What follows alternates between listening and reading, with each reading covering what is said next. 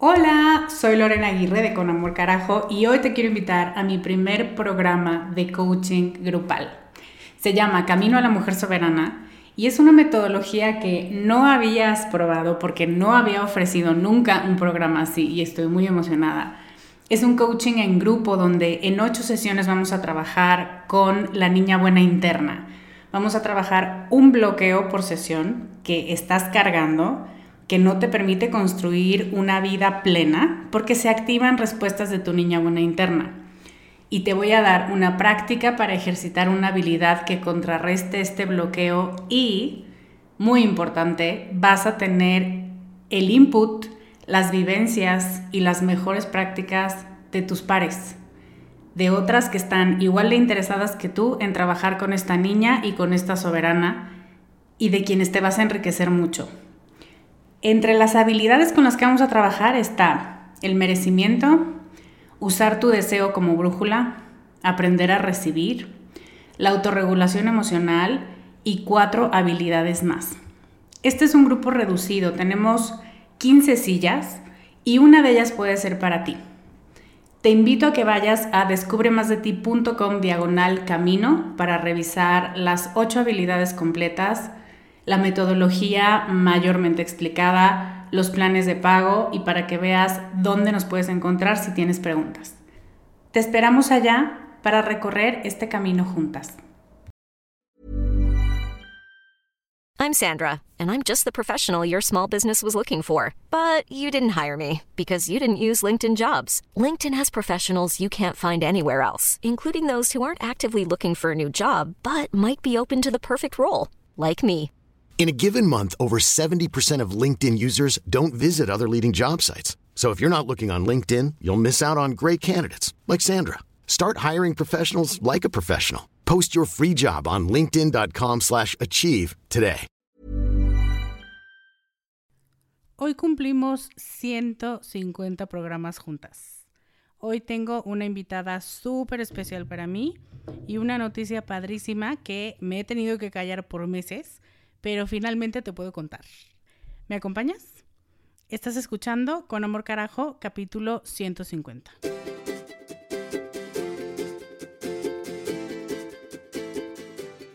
Bienvenida a Con Amor Carajo, el podcast para mujeres apasionadas donde hablamos de cómo educar tus emociones, tus ideas, tus prácticas espirituales y tus relaciones para que te atrevas a convertirte en más de ti, porque eso es lo que te hará vivir una vida más plena. No cambiar, sino ser más tú.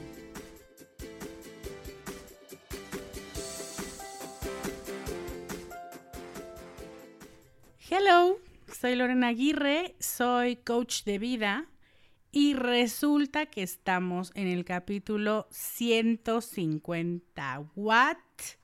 Así como lo oyes. Estamos por terminar nuestro tercer año de conocernos y tengo una noticia que me he atragantado por meses, casi cinco meses o seis meses, ya ni sé. Y estoy segura de que te va a emocionar igual o más que a mí. ¿Te acuerdas que por ahí de agosto te compartí en Instagram una foto donde acababa de salir de una junta con Spotify? Seguramente te acuerdas porque tuvo muchos likes y si no, te la voy a dejar en las notas del programa en descubremasdeti.com diagonal 150.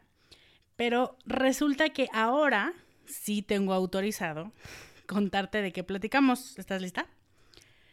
Pues resulta que nos cambiamos de casa, querida comunidad Descubre. Este podcast se muda a Spotify en exclusiva a partir de febrero de 2019. Y ha sido una inmensa sorpresa recibir la invitación para convertirnos en un Spotify Original. Y dijimos que sí, y ahora vas a poder seguir escuchando con Amor Carajo en las redes, en la página de Descubre, en las publicaciones de Facebook y en Spotify. Gratis, cabe aclarar. Spotify tiene disponibles todos los capítulos del podcast desde el cero, algo que ya no estaba pasando con otras plataformas, y así va a mantener todo el historial de los archivos del podcast, lo cual me hace muy feliz. ¿Cómo ves? Esas son mis big news del mes. Y mientras escribía esta introducción, pensaba, ¿te acuerdas cómo en enero te conté del sí que le di a Alfredo?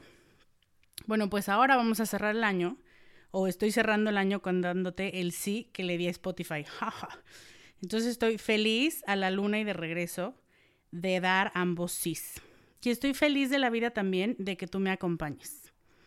La comunidad de Descubre ha sido una maravilla desde el día uno y no ha hecho más que ponerse mejor. Y para celebrar el capítulo 150 y a la comunidad, y ahora también estas noticias spotifeñas, quiero inaugurar contigo una nueva sección del podcast, una cápsula histórica, con nada más y nada menos que una invitada miembro de Comunidad Descubre desde sus inicios. Si perteneces a Comunidad Descubre seguramente la conoces. Es Natalia Amezcua. A Natalia la he visto crecer literalmente y diciendo esto me siento súper abuelita. La vi titularse de la carrera de historia con su toga divina y la he visto también ser una aguerrida de la justicia social y de la cultura mexicana.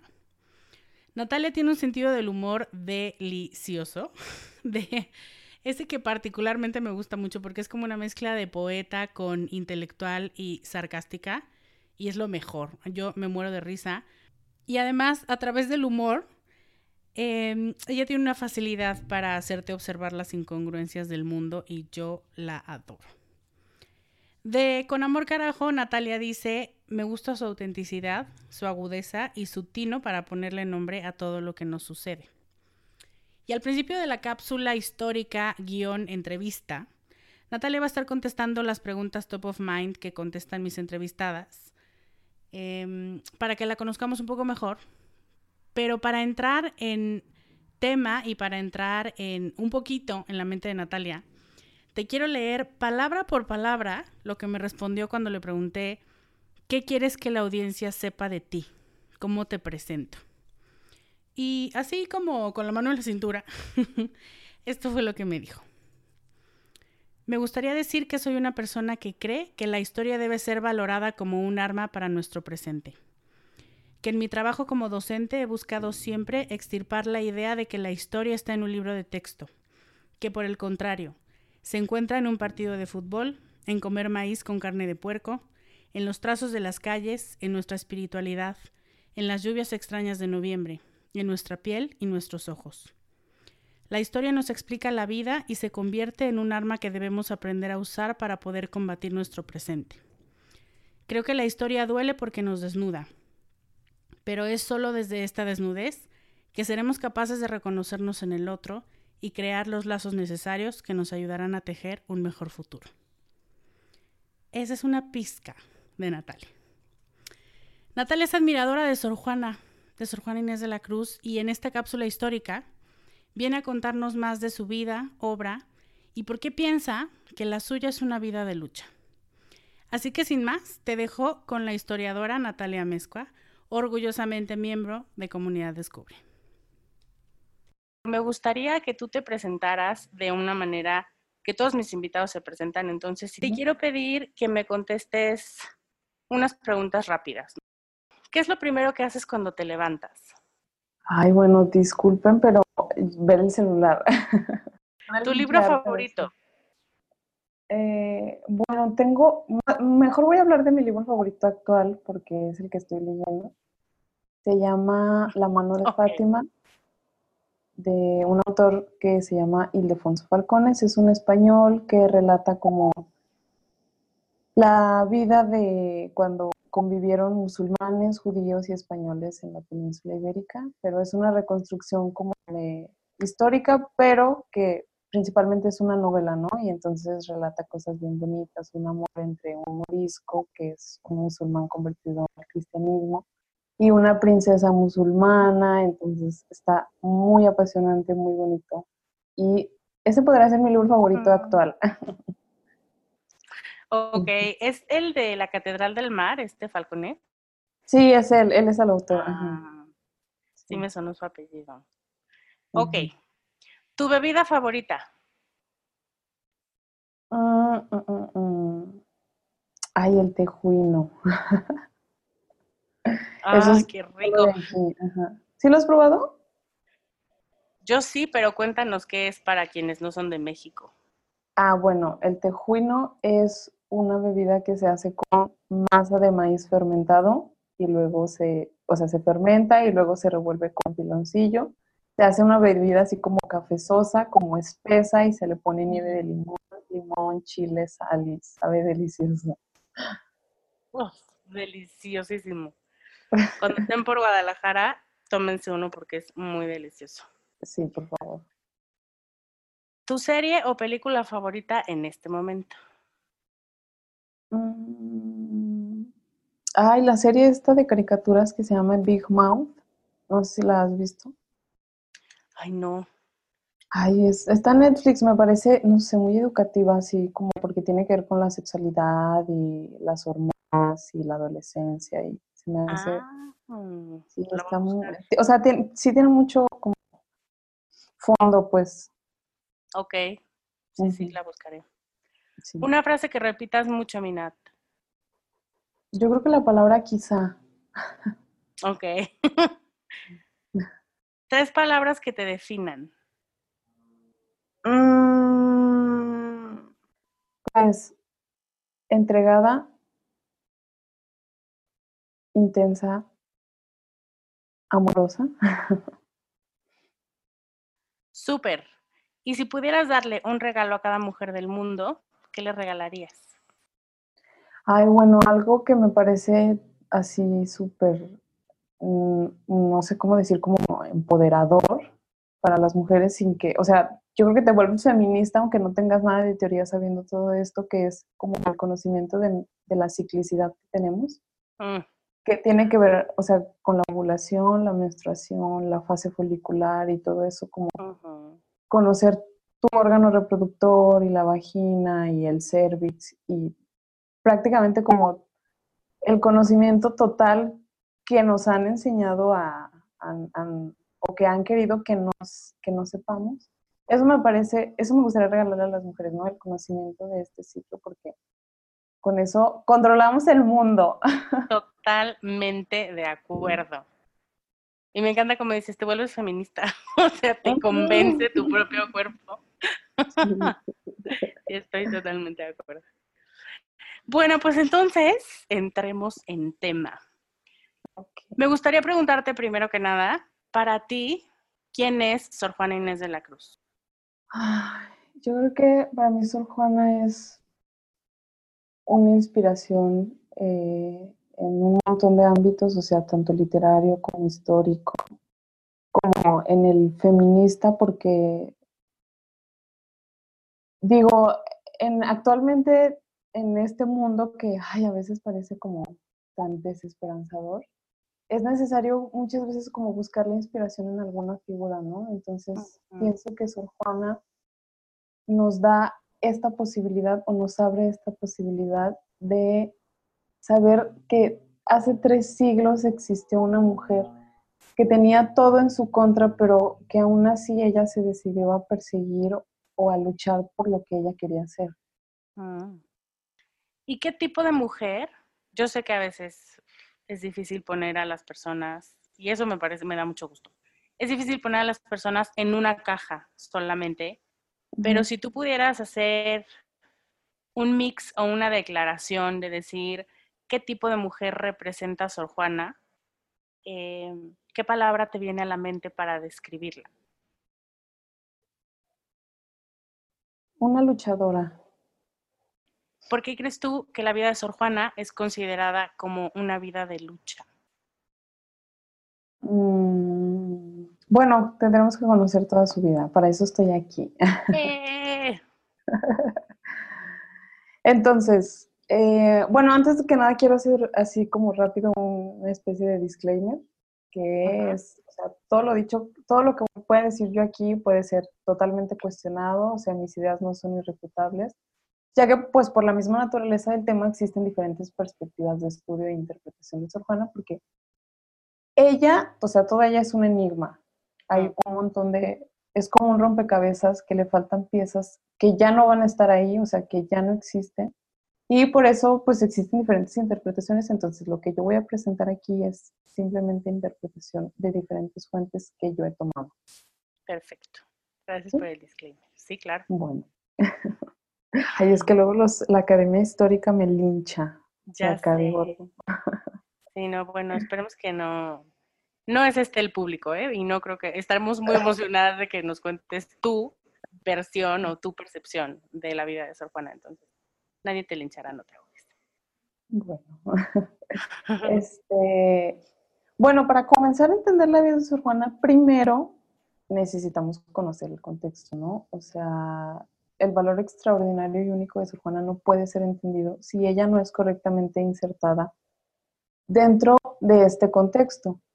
¿Cuál es el contexto? ¿Cuál es el mundo terrenal de Sor Juana? Pues la nuestra Nueva España del siglo XVII. Para los que a lo mejor les parece como raro, digo, no, yo sé que tú tienes audiencia de más países. Mm.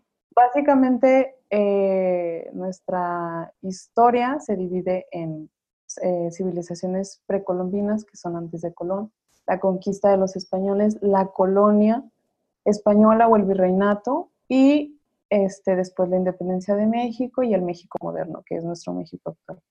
Sor Juana está justo en el momento en el que pasa la conquista española y entonces se desarrolla toda esta sociedad eh, que se crea como imagen y semejanza de la metrópoli que es Madrid y que es, bueno, el imperio español, ¿no? En general. Entonces, Nueva España era una especie como de, era como la colonia estrella del imperio español, porque era la más próspera en economía y aparte aquí había, estaba la universidad y las audiencias, etcétera, etcétera. Y como ya dije, o sea, por ser como la más importante, eh, la construyeron, o pues sí, la fueron construyendo a imagen y semejanza de allá, de la península. La Nueva España es como, es como un orden impuesto de arriba hacia abajo. O sea, sus formas sociales, económicas, jurídicas y religiosas eran como inmutables. O sea, era, fue una sociedad que había sido creada, todas sus piezas habían sido creadas para ser parte de un artefacto que estaba destinado a durar, pero que no estaba destinado a transformarse. De ahí a que su toda la crítica era tan prohibida y los libros y la Inquisición, o sea, la crítica no era, no es, no era parte de la idea de los españoles aquí. Mm. Entonces, otra característica de la Nueva España es que ni la universidad ni los colegios que tenía de enseñanza superior estaban abiertos a las mujeres y la única posibilidad que ellas tenían como de penetrar en el mundo en, el, en este mundo cerrado de la cultura masculina era, mm, o sea, usando una metáfora como deslizarse entre una puerta entreabierta que dejaba la corte y la iglesia. Y eh, que también la Nueva España fue una sociedad de corte. Esto es, a lo mejor es un poco difícil imaginarlo porque, porque es muy raro pensar que aquí había una corte, ¿no? O sea, que en la Ciudad de México había una corte así como la de los reyes en Francia o en Inglaterra. Pero sí fuimos una sociedad, o sea, sí, la capital sí fue una sociedad de corte. Mm. Ahora, ¿qué era una sociedad de corte? Bueno, pues prácticamente era como la cúspide de la sociedad, ¿no? O sea, era como lo más alto, era el rango así como wow. Era como una especie de teatro de actividades sociales y culturales, era un centro donde pues un centro como de irradiación moral, de representación literaria y estética al mismo tiempo, pero también era una especie de instrumento político y cultural de la monarquía que utilizaban como para darle rango a las personas que ingresaban, ¿no? O sea, así se convertían como personas que no eran tan, que no tenían un, alto rango, se convertían en, servidores del, del, del virrey y ya automáticamente eran cortesanos o aristócratas o varones o en el caso de Sor Juana, que se convirtió en una dama de la virreina.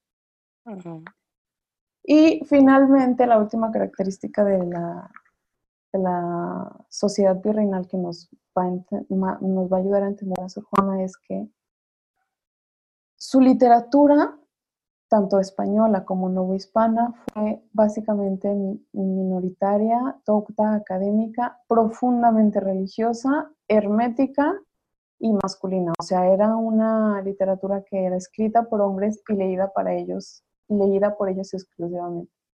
De ahí que sea realmente extraordinario que el representante más importante de la literatura, tanto española como no hispana, era una mujer. Claro. Entonces, bueno, dicho esto, podemos comenzar. Sí. Ok. Sí, estoy emocionada, te tengo que decir. Ah, qué bueno.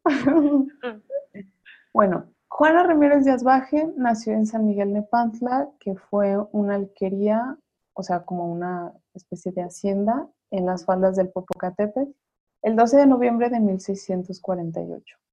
Y fue una niña bautizada como hija de la iglesia, que quiere decir hija natural, o sea, que es una niña que nació de, dos personas que no estaban dentro de un matrimonio legal, pues. Isabel Ramírez de Santillana, que fue su madre, también tuvo otros hijos, otros cinco hijos, todos naturales, igual que Sor Juana, cinco, cinco mujeres y un hombre. Y los tres primeros los tuvo con un hombre que se llamó Pedro Manuel Díaz Baje y los otros tres con un hombre que se llamó Diego Ruiz Lozano. El padre de Sor Juana, Pedro Manuel Díaz Baje y Vargas Machuca, es, o sea, si Sor Juana es un enigma, este señor, no, de verdad no se sabe nada. Y este, dice uno de sus, el biógrafo de Sor Juana, que es el padre Calleja, que es del, o sea, de él tenemos como casi todos los datos más importantes, junto con los que dio Sor Juana. Y este, dice que fue un caballero de Vizcaya, una provincia de España, pero pues hay una estudiosa de Juana que se llama Dorothy Jones que hasta fue a la región a buscar en los registros parroquiales el nombre de este señor, porque ni siquiera se sabe si es Asbaje con B grande o Asbaje con B chica o Azuaje, entonces no encontró nada, incluso los naturales del pueblo le dijeron que, que ese nombre ni siquiera parecía vasco. Entonces, pues, no, o sea, no se sabe nada, pero digo, lo que sí es un hecho es que la, es que fue un hombre que la familia Ramírez y de hecho la misma Sor Juana hicieron todo lo posible por dejar en la sombra, ¿no? O sea, ella no lo menciona, lo que nos dice que a lo mejor si lo conoció es posible que muy de niña haya dejado de verlo, de verlo, porque aparte ella era la, o sea, de los de las tres niñas que tuvo con este señor, la mamá de Sor Juana, ella fue la más chica. Entonces probablemente dejó de verlo muy niña, ¿no? Eh, la hacienda donde nació Sor Juana fue arrendada por su abuelo, o sea, se la rentó a la iglesia por tres vidas. Esto quiere decir que después de que su abuelo falleció, pasó a ser propiedad de la mamá de Sor Juana y consecuentemente pasó a ser de la hermana de Sor Juana. Mm, como por tres generaciones, quiere decir tres vidas. Ajá, exacto. Ok. O sea, este dato hace, no sé, a mí me parece como que nos, es imposible no poder admirar estos caracteres esforzados, sobre todo si se piensa en la época, ¿no? O sea, y más, más crecer la admiración por la mamá y por la familia sabiendo que ella era analfabeta, la mamá de su hermana. Mm o sea, manejar una hacienda no era, digo, ni siquiera es cosa fácil actualmente, porque aparte de exigir una fuerza física y una resistencia del cuerpo y ánimo, también requiere como habilidad y tenacidad y don de mando, etc. Claro. O sea, la familia de Sor Juana fue, a la muerte de su abuelo, casi, casi las mujeres ahí mandaban, ¿no? O sea, no sé si poder decir como empoderadas, pero era una especie como de familia de varonas en la que evidentemente Sor Juana pues no fue la excepción. Claro. Eh, continuando con su niñez, hay, una, hay un texto de Sor Juana que se llama Respuesta a Sor Filotea, en el que más adelante hablaremos, pero en el que ella hace una especie de defensa autobiográfica y de ahí es de donde se pueden sacar como todas estas anécdotas que voy a contar, ¿no? En ese texto eh, cuenta ella que a los tres años acompañaba a escondidas de su mamá a su hermano mayor a que tomara sus lecciones de, lectura y escritura en una de las escuelas que en ese tiempo se llamaban Amigas. Estaba creo que como a dos kilómetros de la hacienda donde vivía Sor Juana, entonces se iban las dos niñas y este, Sor Juana iba a acompañar a su hermana, pero dice ella, y la cito, me llevó el cariño y la travesura. Viendo que le daban lección, me encendí yo en el deseo de saber leer, de manera que engañando a mi parecer a la maestra le dije, que mi madre ordena que me des lección también a mí. Lo que nos dice que pues es una niña bien curiosa, ¿no? Y esta curiosidad ya después va a ser transformada por ella en una especie de pasión intelectual que pues va a regir toda su vida. Y eh, en otra anécdota ella también cuenta que dejó, que a los cinco años creo, dejó de comer su dulce favorito, que porque alguien le había contado que, que el dulce que se comía este, le entorpecía el conocimiento. Y entonces dice ella, y podía conmigo más el deseo de saber que el de comer. ¡Ay, guau! Oye, ¿y, qué tan chiquita estaba? O sea, era niña todavía. Sí, era niña todavía, ah, tenía alrededor de cinco. Ajá. Mm. Y luego, otra confesión que también escribe ella es que, la voy a citar. Dice, era tan intenso mi cuidado del estudio que me cortaba de mi cabello cuatro o seis dedos imponiéndome ley de que si cuando volviese a crecer no sabía tal o cual cosa que me había propuesto aprender, me lo había de volver a cortar, porque no me parecía razón que estuviese vestida de cabellos, cabeza que estaba tan desnuda de noticias, que era mucho más apetecible adorno. No mm. manches. Wow. Y este, más tarde, a los seis o siete años, más o menos, se enteró de que, pues, que había universidades, ¿no? Y escuelas en las que podían estudiar las ciencias. Y entonces dice ella que se vistió de hombre y llegó con su mamá y le dijo, quiero que me mandes a estudiar, ya estoy vestida de hombre para que me dejen entrar. Cosa que obviamente no fue cumplida por la mamá y pues dice Sor Juana que entonces se tuvo que desquitar leyendo los libros que tenía su abuelo en la biblioteca. Lo que nos lleva a un punto muy importante de la vida de Sor Juana, que es su abuelo. Fue muy importante porque pues yo me imagino que, tuvo un papel en el, que como que suplió la figura del padre, ¿no? Este padre ausente, pues, este, fue llenado, el vacío del padre ausente fue llenado por el abuelo de Sor Juana. Y que aparte era un hombre eh, que era amante de la cultura y de los libros y al parecer tenía una biblioteca muy rica, eh, que era algo pues bien raro, ¿no? Para, ese, para esa época. Y eh, se, se cree que era una biblioteca muy rica porque para cuando Sor Juana llega a la Ciudad de México, ya tenía un montón de conocimientos previos que solamente había este, adquirido en la biblioteca de su abuelo. Entonces, cuando ella cumple alrededor bueno, cuando ella cumple ocho años, durante ese año pasan tres sucesos muy importantes en su vida que yo creo que la marcarían para siempre, ¿no? Uno es que nace su medio hermano, lo que quiere decir que es la aparición de un nuevo amante en la vida de su mamá. Al mismo tiempo fallece su abuelo y al mismo tiempo es enviada a la capital para que, viviera para que viva con sus tíos, María Ramírez y Juan de Mata. Y este, cuando ella se traslada a la Ciudad de México a vivir con los tíos, estos tíos a los años la llevan al, al parecer era una pareja influyente políticamente, pues, que tenían dinero, no, no, se sabe muy bien, pero el caso es que la llevan a presentar al palacio, a presentársela a la virreina que recién acababa de llegar, Leonor Carreto, y este, mm, pues claramente la inteligencia y la gracia de Sor Juana, a lo mejor también el desamparo que tenía en ese momento impresionaron a la virreina mm. y fue admitida en la corte donde entró con el título de muy querida de la señora de, la, de virreina cuando tenía 16 años.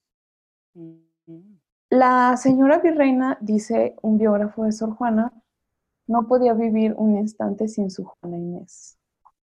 Y esto pues va a crear una, relación muy íntima este, entre ellas dos que puede ser explicada por estos dos datos. O sea, la virreina para ese entonces acaba de cumplir 30 años cuando llegó a la Ciudad de México y su hermana tenía alrededor de 15 o 16.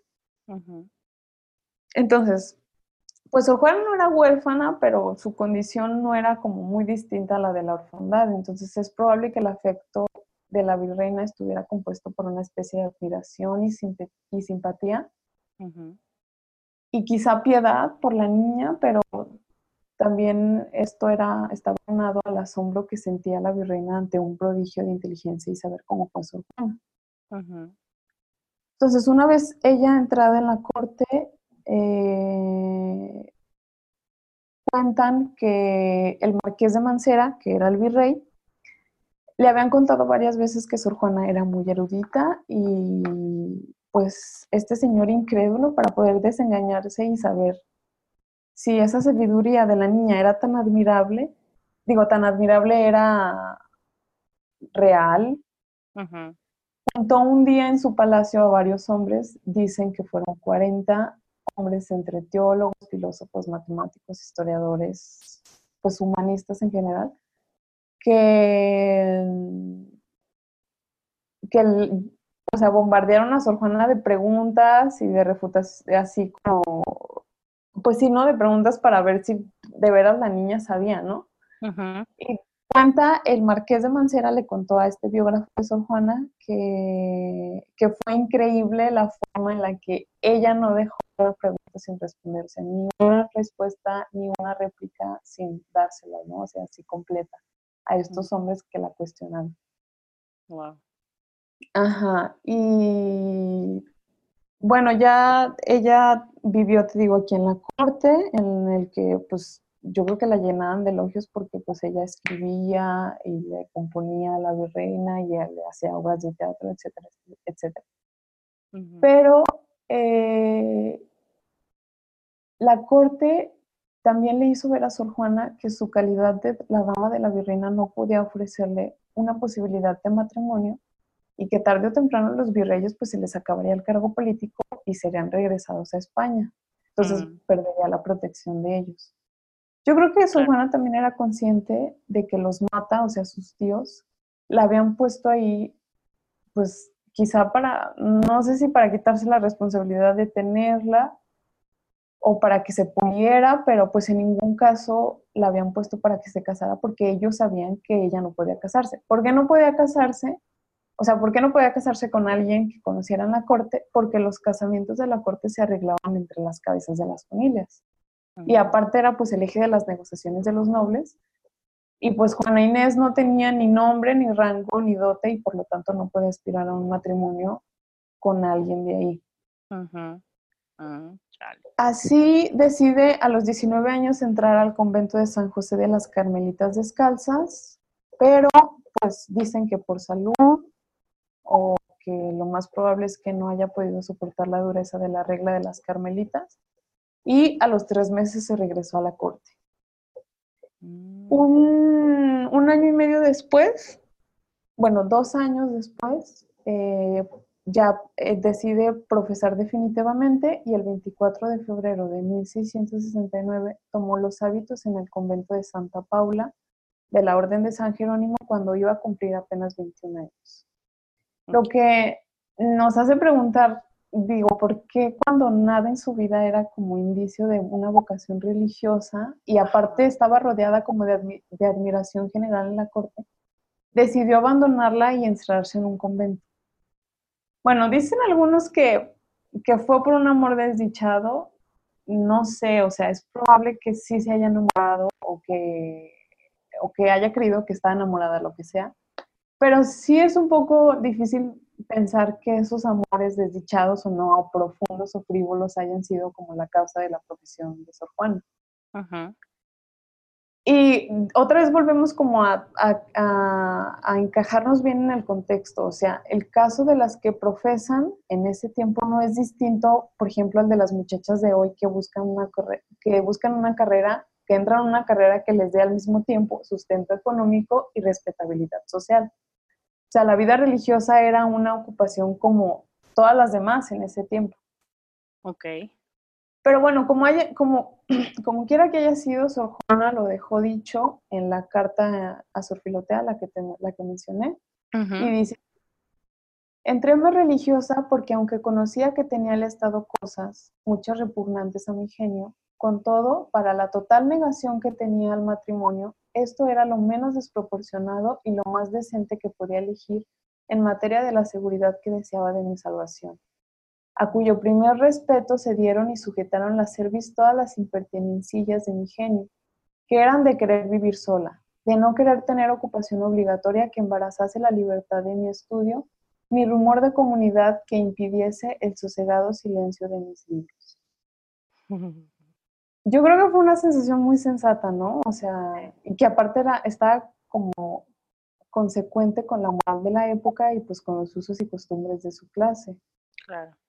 Yo me atrevería a decir que el convento no fue para ella una escala hacia Dios, sino que más bien fue como un refugio para una mujer que pues sabía que estaba sola, ¿no? O sea, porque ella después de, salir del primer convento, ella no vuelve con sus tíos ni vuelve con su familia, o sea, sino que se vuelve a replegar bajo la protección de los virreyes, porque quizá ese era el lugar que consideraba como su hogar, pero del que ella sabía que tendrá que irse en cualquier momento cuando a los virreyes se les acabara el cargo. Claro. Entonces, en nuestro mundo moderno existen diferentes caminos para la mujer, a lo mejor, ¿no? Y antes pues para una mujer era o la vida mundana o el monasterio. Y Sor Juana supo que ella no podía ser ni letrada casada ni letrada soltera, pero sí podía ser una monja letrada. Y puede ser que a lo mejor tuvo momentos de duda y como de desfallecimiento porque eh, pues era una decisión así para siempre, no irrevocable. Nosotros estamos acostumbrados a cambiar de, cosas o de ocupación o de estado o lo que sea, pero es, y, por lo tanto a lo mejor es, difícil aquilatar o tratar de entender lo que significó una decisión así para ella. Claro. Este, mm, entonces, bueno, entra al, al, convento de San Jerónimo, donde empieza todo su desarrollo intelectual y donde pasaría el resto de su vida. Sor Juana en el convento estuvo sola como ella quiso estar, pero no solitaria, o sea, ella vivió totalmente en su mundo y con su mundo porque tenía una gran comunicación intelectual. Al mismo tiempo proveía al palacio con comedias, con poemas, con loas para los festejos y las ceremonias. No solamente a la Catedral de México, sino también a la de Puebla, con sus villancicos para la liturgia, sus obras que escribía circulaban de mano en mano, sus comedias también se presentaban tanto en la Ciudad de México como en Madrid.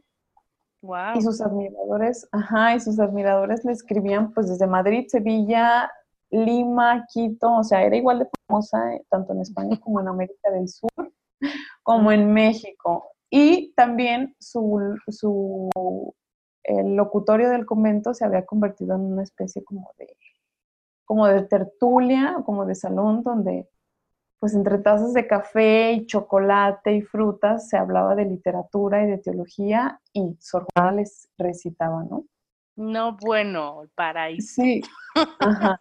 De hecho, hay un testimonio de uno de sus visitantes que dice así, más que felices fuimos los que merecimos ser sus oyentes, ya silogizando consecuencias, presentando ideas en las más difíciles disputas, ya sobre diversos sermones, adelantando con mayor delicadez los discursos, ya componiendo versos de repente en distintos idiomas y metros, nos admiraba a todos y se granjeaba la aclamación del más rígido tertulio de los cortesanos.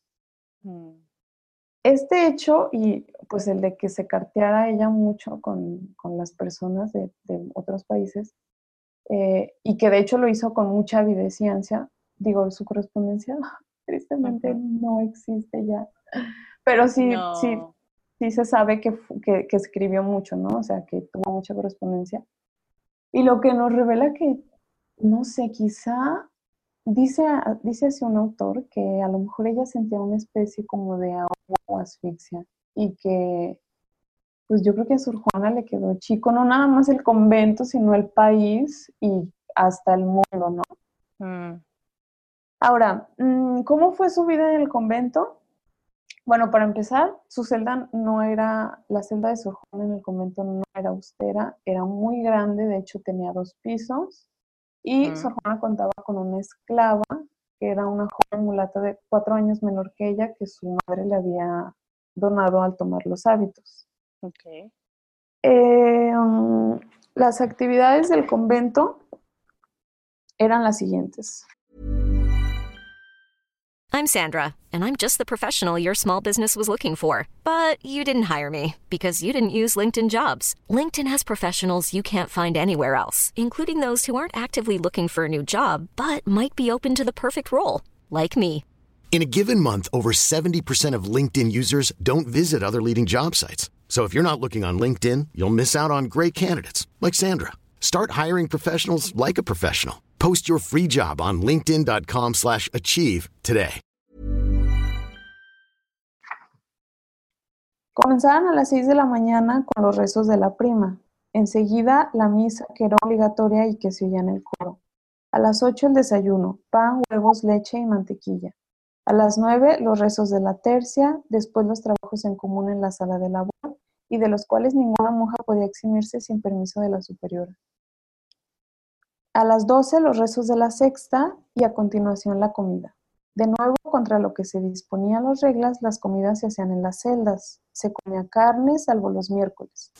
A las 3 la nona y, y terminados los rezos se dormía la siesta. Al caer la tarde había una colación de conservas o frutas y a las 7 en el coro las vísperas, a las que le seguían la cena, la recreación, los rezos de las completas y después a la cama. Los maitines y laudes interrumpían el sueño. Las reglas especifi- especifican que las camas deberían tener colchones y almohadas, mas no sábanas, y que las monjas deberían dormir con sayuela y escapulario pequeño, ceñidas y con velo. Se observan los ayunos de la iglesia y los viernes había capítulo, durante el cual se trataban los asuntos del día, se examinaban las faltas cometidas y se imponían las penitencias. Los castigos iban del rezo de un Padre Nuestro hasta la cárcel perpetua dentro del convento. Ay. Dentro, dentro del convento, Sor Juana eh, leyó pues, muchas obras enciclopédicas, otras que, que, que podríamos llamar como de divulgación, así como también manuales y tratados de mitología, filosofía, derecho, historia, etc.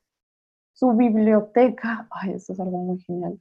Dicen que era la más grande de toda América y de hecho el, el biógrafo de Sor Juana dice que tuvo alrededor de 40 mil libros. No. Sí, ya después se presentaron otras hipótesis que dicen que tenía entre 5 y 10 mil, pero bueno, al final de cuentas, pues es una cifra bastante considerable.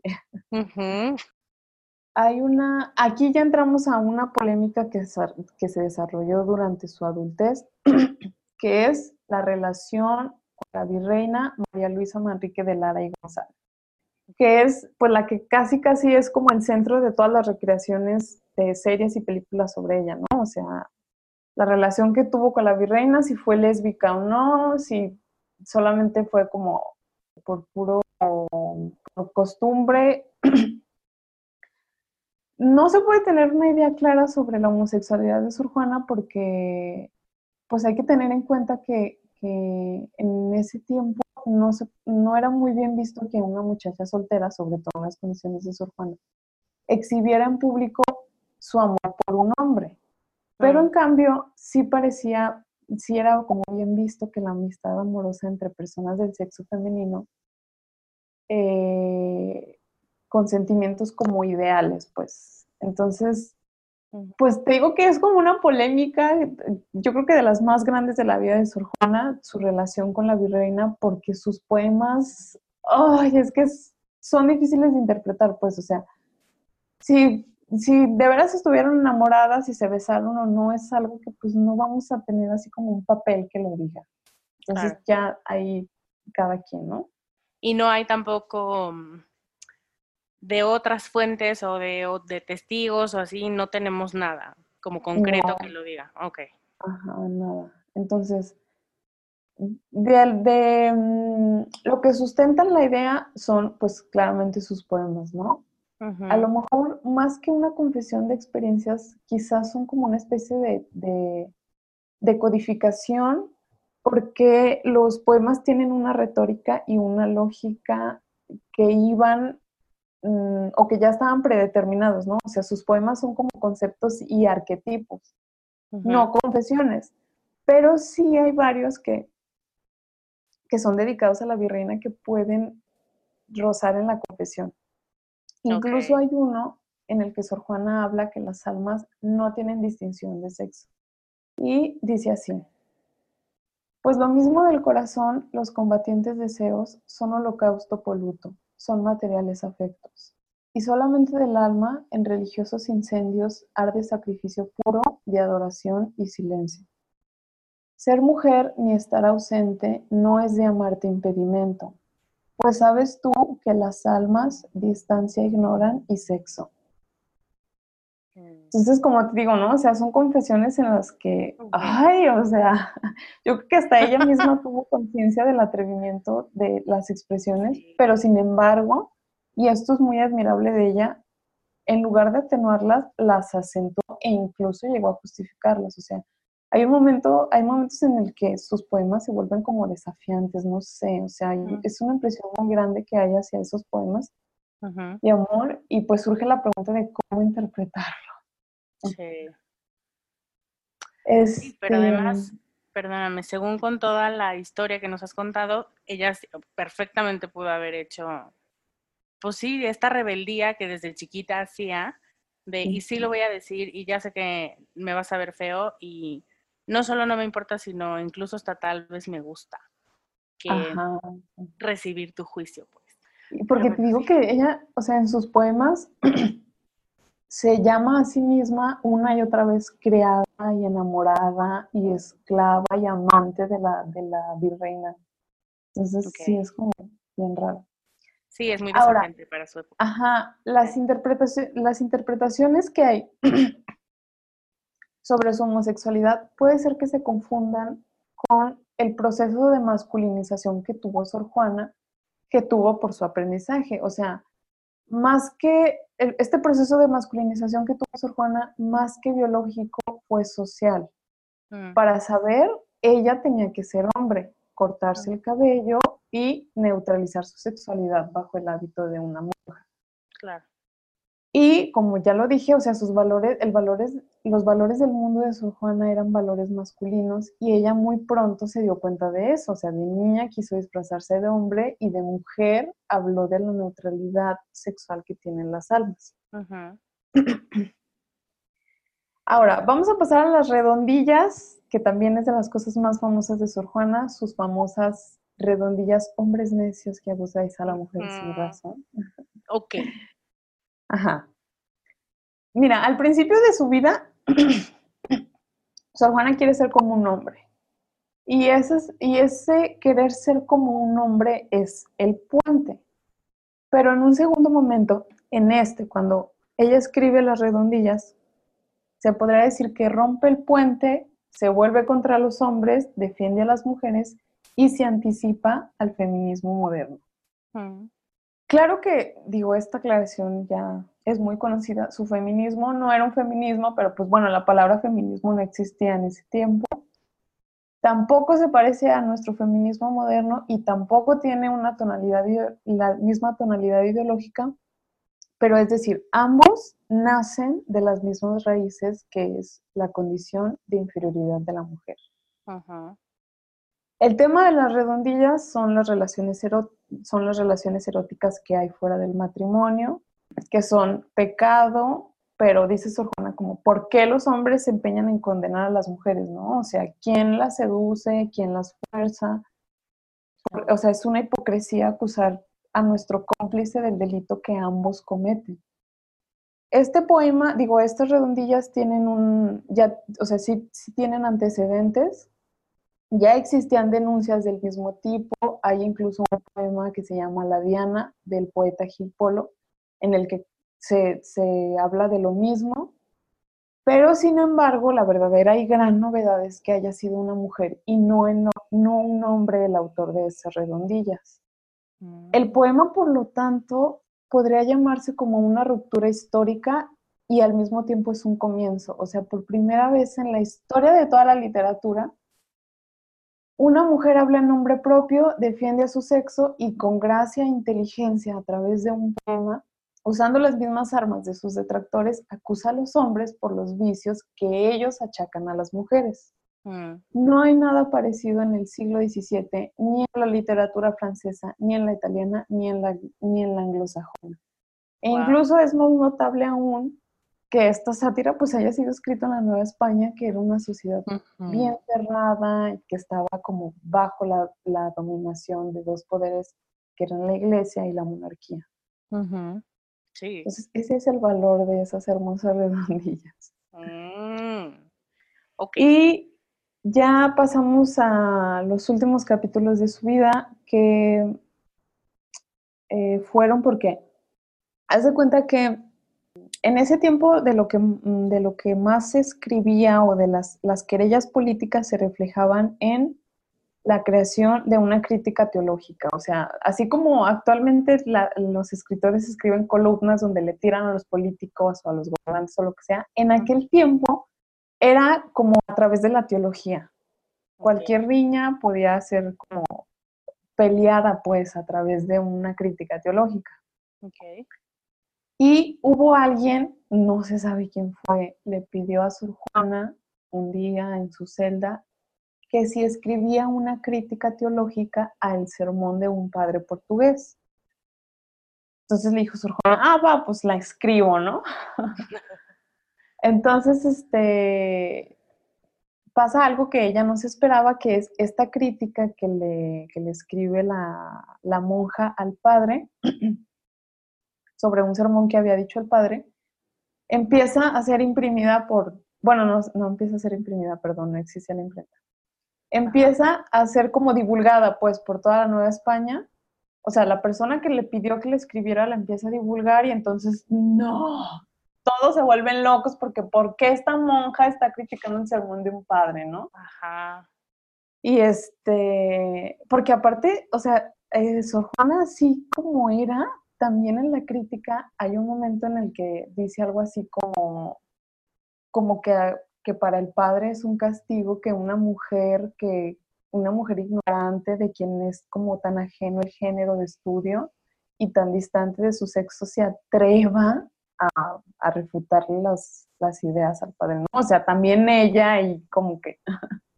Sí, claro. Como que no se quedaba nada más en lo teológico, sino también presentaba estas ideas. Entonces, pues causó revuelo y em, Manuel Fernández de Santa Cruz, que, es, que fue el obispo de Puebla, lo que hace es que escribe esta crítica que hace Sor Juana y la nombra carta atenagórica, atenagórica quiere decir digna de la sabiduría de Atenea, y le anexa otro escrito de él donde pues le dice a Sor Juana que, que ella pues no tiene por qué estar haciendo eso y que se dedique a lo suyo y, o sea, digo, no le dice como que renuncie a sus libros, pero sí le dice que, lo, que, mejor, que mejor lea como cosas de Jesucristo y le reproche su dedicación a las letras y la reprende por no consagrarse a asuntos sagrados, etcétera, etcétera.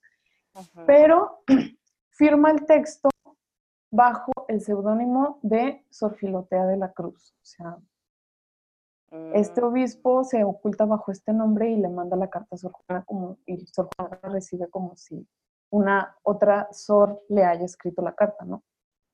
Entonces, pues es el momento perfecto para que Sor Juana responda y se defienda. Y es cuando escribe este texto que es de los más hermosos, donde que te digo que es como una, una defensa autobiográfica que se llama Respuesta a Sor Filotea de la Cruz, donde defiende tanto su persona como su afición porque Sor Juana se da cuenta que en el regaño que le hace el obispo de Puebla, la atacan sobre todo por ser mujer. Mm. Y en, la primera parte, bueno, si, si, pudiéramos dividir como este texto en dos. En la primera parte, lo que hace Sor Juana, porque como le reprochan no, este, no no dedicarse al estudio de las escrituras sagradas, o sea, que deje como las demás ciencias para que solamente se dedique a las, a la escritura sagrada, es muy inteligente porque dice que em, o sea, Sor Juana no podía decir abiertamente, ay, ¿sabes qué? O sea, las letras, las escrituras profanas como las matemáticas, la aritmética, etcétera, son iguales de importantes que las sagradas, ¿no? O sea, obviamente no podía decirlo porque si no la quemaban. Pero lo que hace, lo que hace es que, o sea, exalta a las escrituras profanas, muestra su valor y la necesidad que tienen para poder entender a las letras sagradas. Y dice cosas como, ¿cómo sin lógica sabría yo los métodos generales y particulares con que está escrita la Sagrada Escritura? ¿Cómo sin retórica entendería sus figuras, tropos y locuciones? ¿Cómo sin física tantas cuestiones naturales de las naturalezas de los animales, de los sacrificios donde se simbolizan tantas cosas ya declaradas? ¿Cómo sin aritmética se podrán entender tantos cómputos de años, de días, de meses, de horas? ¿Cómo sin arquitectura el gran templo de Salomón, donde fue el mismo Dios el artífice que dio la disposición y la traza? ¿Cómo sin grande conocimiento de reglas y partes en que consta la historia se, podían, se pueden entender los libros historiales? O sea, es como su defensa es bien inteligente porque...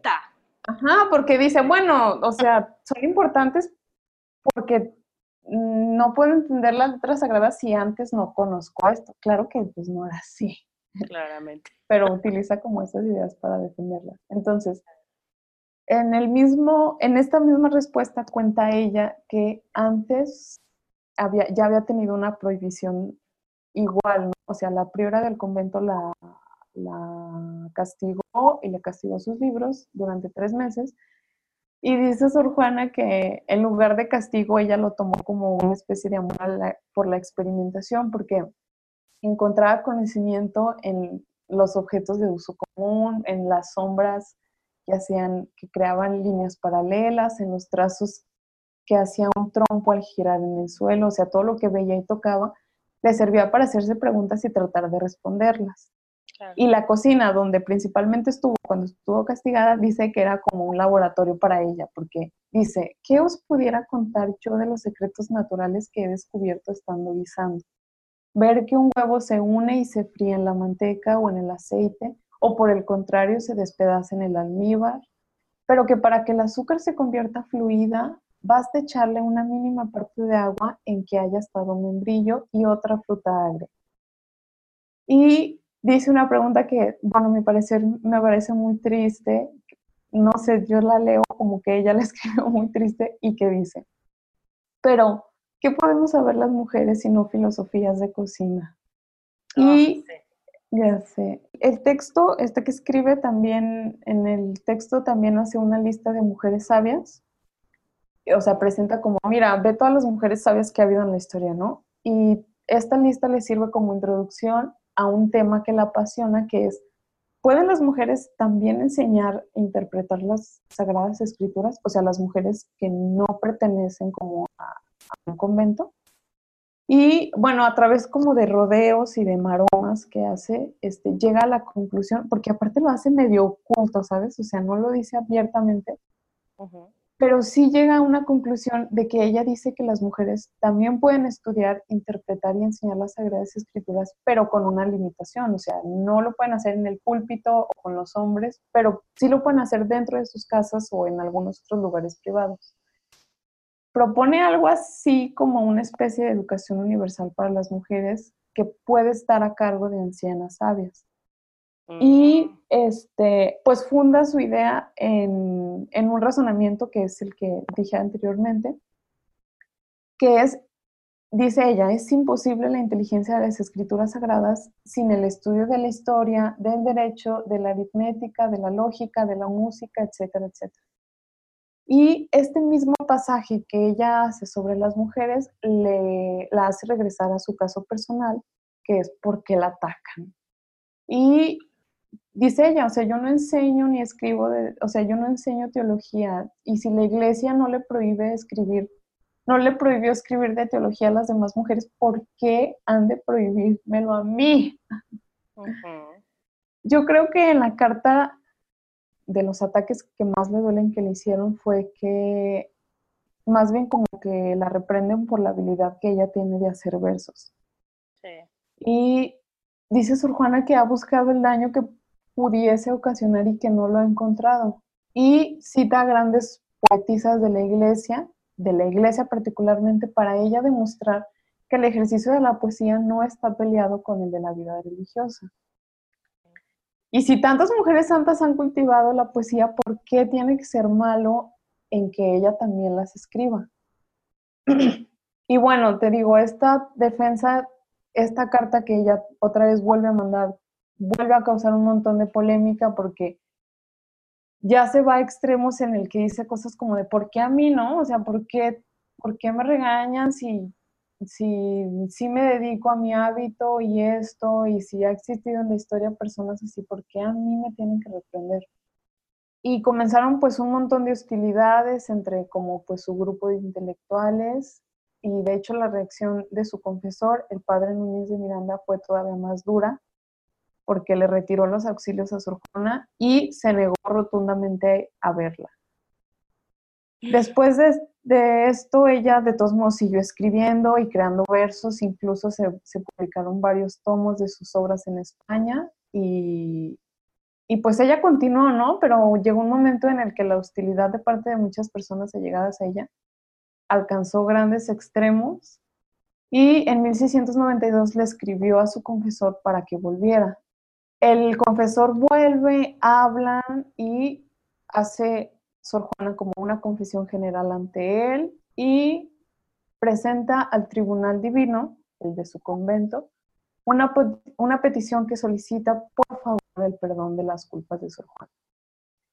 Y el 5 de marzo de 1964 firmó un documento que se llama Protesta firmada con su sangre que hizo de fe y amor a Dios la Madre Juan Inés de la Cruz, al mismo tiempo que dice abandonar los estudios humanos para proseguir desembarazada de este afecto en el camino de la perfección.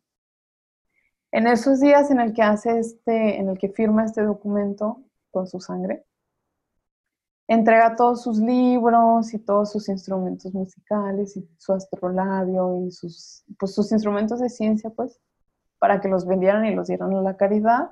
Y al mismo tiempo también le quitan, pues, fondos monetarios personales de ella y también otros fondos monetarios que tenía el convento. Oh. Al siguiente año, en, en, el, en 1695, se declaró una epidemia en el convento de San Jerónimo y pues la mortandad fue muy grande. Dicen que murieron nueve de cada diez monjas que se enfermaron. Y Sor Juana mostró pues su, mm, pues digamos, su natural caritativo cuidando a sus hermanas se contagió y murió el 17 de abril a las 4 de la mañana. Tenía apenas 46 años y 5 meses de edad.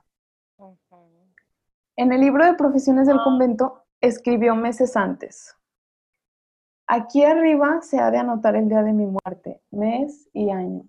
Suplico, por amor de Dios y de su purísima madre, a mis amadas hermanas las religiosas que son y en lo de adelante fuesen, me encomienden a Dios, que he sido y soy la peor que ha habido. A todas pido perdón por amor de Dios y de su madre.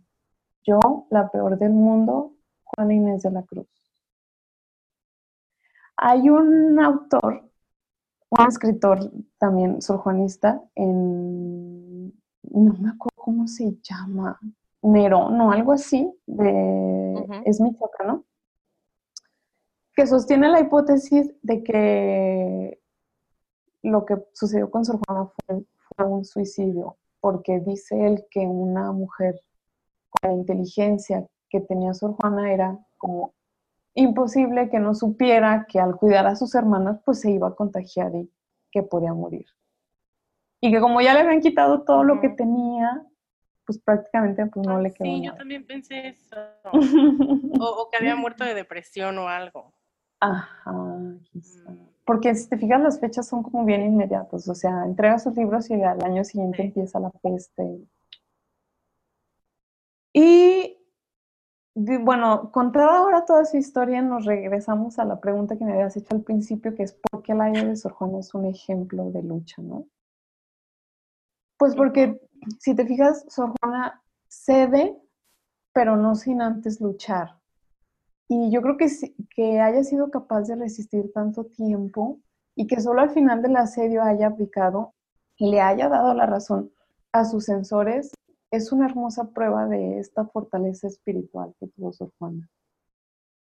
Y pues yo creo que es un tesoro para nosotras las mujeres porque ella tuvo plena conciencia de que su condición de mujer era la causa de todas las amonestaciones que le hicieron. O sea, ella, o sea, yo creo que pensó como, ay, estos me, no me están castigando porque yo escriba esto, o sea, es porque soy mujer, porque digo, si, los demás, si las demás personas lo pueden hacer. Y porque supo también desde niña que precisamente su sexo era un obstáculo no natural, sino social para la pasión que tenía por el conocimiento. Y ya por último quiero leer una cita de un escritor que dice así. He señalado muchas veces su timidez frente a la autoridad, su respeto a las opiniones establecidas, su temor ante la iglesia y la Inquisición, su conformismo social. Todo esto no fue sino la mitad de su persona, la más externa. La otra mitad fue su profunda decisión de ser lo que quería ser, su búsqueda paciente y subterránea de una autosuficiencia psíquica y moral que fuese el fundamento de su vida y su destino de poeta e intelectual. La obstinación con que se empeñó en ser ella misma, su habilidad y su tacto para sortear los obstáculos, su fidelidad a sus voces interiores, la secreta y orgullosa terquedad que la llevó a inclinarse pero no a quebrarse, todo esto no fue rebeldía, imposible en su tiempo y en su situación, pero sí fue y es un ejemplo del buen uso de la inteligencia y la voluntad al servicio de la libertad interior. Oh. Ay, me encantó el final final de la cita. Está súper bonito. Pues qué cosa. Oye, nos hiciste toda una, una síntesis de una vida en algunos minutos. Y ahora me gustaría preguntarte si nos recomiendas algún libro para conocer más, si queremos profundizar en el estudio de Sor Juana. Mm, bueno, me gustaría mejor recomendar una película, así como para que encienda la chispa de la curiosidad por Sor Juana, que es Yo la peor de todas, así se llama tal cual. Y de hecho está en YouTube. Es una película argentina que está basada pues en casi, toda, en casi todos los testimonios que dejó ella. Y está muy bonita. Ay, qué emoción. Me quedo como con una sensación agridulce porque estaba súper emocionada. Yo me sentía en el pico de yo soy como ella. Y luego es como, ay, qué tristeza. Pero pues bueno, así, esa es la vida y eso es la época que le tocó vivir. Y a mí me gustaría rescatar, em, ahora que decías que, ¿por qué es un tesoro para las mujeres? Pues porque nosotros tenemos la opción de que o sea, de no tener que entregar nuestras armas, ¿no? Nuestras armas intelectuales, nuestras armas femeninas. Y claro, yo siempre he pensado que cada generación y cada ola nueva del mismo movimiento tiene sus retos, ¿no? Y el nuestro es, creo yo, desde mi feminismo, cómo lograr seguir enojadas y cómo lograr seguir eh, despertando esta conciencia de justicia, esta necesidad de justicia, sin, como decías tú al principio, sin echar en saco roto o sin tener como en segundo plano, sino muy presente, nuestro ser mujer, nuestro ser cíclicas, nuestras fortalezas y tesoros que, que ser mujer nos ofrece. Entonces, pues lo podemos hacer y Sor Juana no lo pudo hacer, entonces, y a pesar de eso fue una chingonería que me parece sumamente eh, valioso y por eso es que me parecía muy importante que nos contaras más eh, los chismecitos de la época que, de pronto no tenemos en, el radar y solamente juzgamos o observamos a una persona eh, como muy sesgada. Entonces, todo este contexto creo que hace mucha falta para entender todo lo que tuvo que sortear y, y lo que finalmente logró. Exacto. Y ahora te quisiera hacer tres preguntas, Minat, como les hago a todos mis mm. invitados, para cerrar. La primera es, para ti, ¿qué es lo mejor de ser mujer? Mm. Ay, pues te digo que ahora que estoy aprendiendo todo esto del ciclo, yo creo que es precisamente eso, el, el darte cuenta que eres parte como de un proceso cambiante que, que aparte puedes utilizar para, no sé, una semana, esta semana voy a escribir porque siento ganas de escribir, esta semana me siento así como en el Sunday Blue y entonces voy a descansar. Yo creo que es, pues sí, o sea, el ser cambiantes y el poder aprovechar como todos los momentos, me parece muy bonito de las mujeres. Y Mm, eso creo que es lo más valioso de ser mujer. de acuerdo. ¿Qué quería ser de niña y en qué se parece a lo que haces hoy, Nina? Hay todo. De niña quería ser maestra y actualmente soy maestra. Claro que, digo, yo me imaginaba que iba a ser bien rica, pero no. La docencia es muy mal Eso no pagada, nos-. ¿Y qué te inspira a ser más tú? Mm. Ay, mis hermanas. Mis hermanas todo el tiempo me reafirman como lo que soy y como este lado como humano o no sé, como verdadero de mí, pues, o sea, ellas, ellas explotan todo esto en mí. Ay, Natalia Mezco, muchísimas gracias por tus respuestas, por esta clase que nos diste de Sor Juana y de su entorno. Y te decía al principio, por ser la pionera de, de este nuevo, ¿cómo lo llamaste tú? Cláusula eh, histórica, Ah, sí, cápsula histórica, exacto. así, cápsula histórica. Entonces, pues bueno, muchas gracias. Ay, no, al contrario, gracias a ti por el espacio. Esa fue Sor Juana en palabras de Natalia Mezcua. Espero que esta cápsula histórica te haya motivado, te haya hecho pensar y que te haya dejado intrigada lo suficiente como para revisar la película de la que nos habló Natalia, por lo menos. El link a la película lo puedes encontrar en las notas del programa en descubremasdeti.com diagonal 150. Y ahí mismo, cuéntanos por favor a Natalia y a mí si tú también eres fan ¿Qué admiras de Sor Juana y qué medicina trae para ti la vida y obra de esta mujer tan controvertida y tan adelantada a su época? Y la verdad también me gustaría que nos dijeras qué te hizo pensar esta historia de vida de Sor Juana. Si te identificas con algo o si te trae cierto conocimiento de ti como si te pusiera encima un reflector sobre alguna parte de tu vida o alguna parte de ti que no habías visto hasta que escuchas este tipo de testimonio hecho vida. Mi idea es que escuchar estas historias de vida te empodere. Esa es la idea de las cápsulas de mujeres históricas, que en esencia tienen mucho de ti y mucho de mí. Espero haber sembrado esa idea y espero haber sembrado esa sensación de observarnos en las otras personas, en su historia, en sus proyectos, en su obra, y darnos cuenta que al final todos padecemos o todos pasamos por el mismo camino de aprendizaje y cada quien tiene diferentes maneras de enfrentarlo.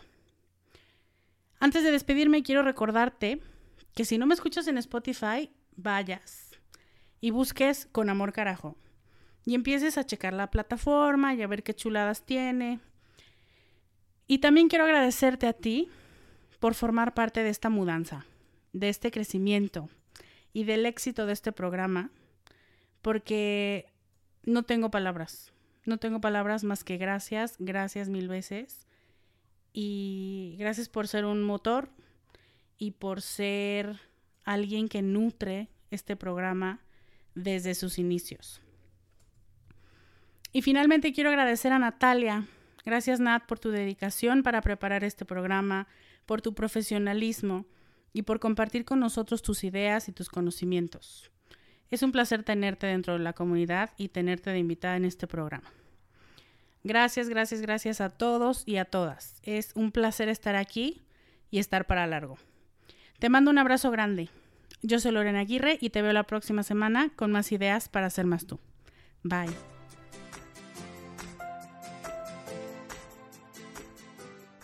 Este podcast, sus notas, regalos y links viven virtualmente en mi página www.descubremasdeti.com.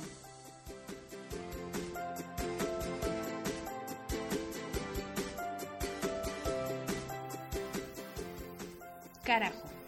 Locución adjetiva ponderativa malsonante que significa, entre muchas otras cosas, algo muy grande y muy intenso. En mi mundo así es como tienes que conocerte, valorarte y amarte, con una intensidad tan grande que no pases desapercibida. El mundo necesita que seas más tú y que nos enriquezcas a todos con tus habilidades, tus talentos y tus sueños. ¿Te atreves?